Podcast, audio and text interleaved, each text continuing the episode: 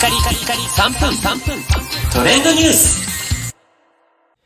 ナビゲーターのしゅんです。今日あなたにご紹介するのは、トップガンマーベリック公開開始というニュースについてご紹介いたします。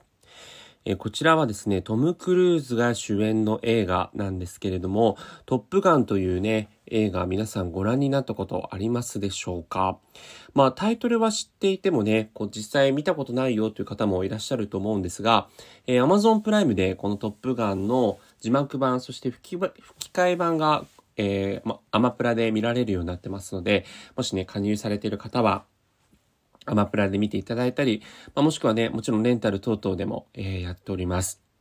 こちらの作品は36年前、1986年に公開された映画となっておりまして、えー実際にですね、その戦闘機でのアクションシーンは、あの、それまで実現不可能な領域の撮影を行っていたということで、世間に衝撃を与えたということで、実際に日本での興行収入も70億円規模、当時のですね、70億円規模で、1986年に公開された映画の中で年間1位という大ヒットを記録した映画でした。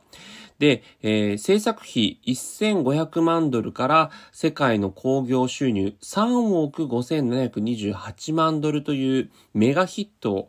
あの、記録したんですけれども、このアメリカ海軍が全面協力したということもありまして、実際にアメリカにおける海軍飛行士の志願者が500%も増えるというね、社会現象化した映画になっております。